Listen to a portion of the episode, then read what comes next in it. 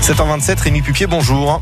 Bonjour Greg. Vous souhaitez nous annoncer, Rémi, qu'une pétition circule pour apporter de la clarté dans l'étiquetage d'origine des miels. Oui, alors euh, vous vous rappelez, on avait parlé il y a quelque temps des viticulteurs qui souhaitaient qu'on laisse leur étiquette tranquille. Ils ne voulaient surtout pas avoir une photo d'un foie sirupeux sur leur bouteille, contrairement aux apiculteurs qui souhaitent un étiquetage complet, transparent de l'origine des miels.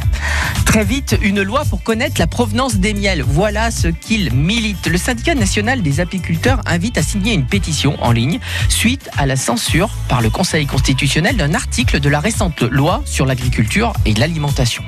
Selon les apiculteurs, cet article supprimé permet d'entretenir le flou sur l'origine des miels vendus en mélange provenant ou non de l'Union européenne.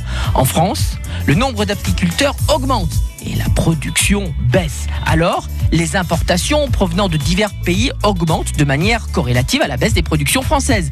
Il est donc très complexe de distinguer le pays d'origine de celui-ci. Alors ça veut dire qu'il n'y a pas d'indication sur les étiquettes? Si, si, il y a une mention euh, opaque, mélange de miel originaire slash non originaire de l'Union européenne.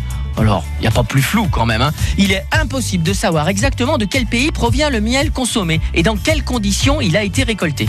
Or, Certains pays euh, d'origine, euh, à commencer par le premier producteur, la Chine, sont souvent épinglés pour des fraudes comme l'ajout de sirop de sucre, par exemple. En 2014, vous savez, l'association UFC Que Choisir avait constaté que sur 20 miels, premier prix, attention, achetés dans des grandes enseignes de la grande distribution, 6 présentaient des, des ajouts de sucre, soit presque un tiers des produits. Alors que 80% des consommateurs achetant du miel en magasin pensent que celui-ci est produit en France.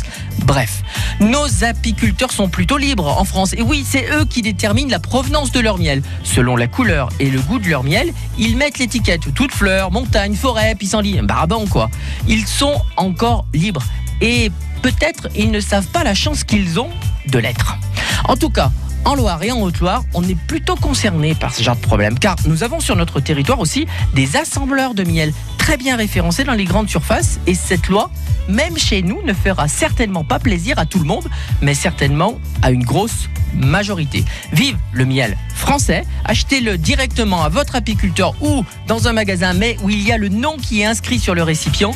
Le signataire s'engage. Vive les happy apiculteurs et régalez-vous. Et puisque vous êtes très collant comme le miel, on vous retrouve avec plaisir demain matin à la même heure pour parler des talents gourmands.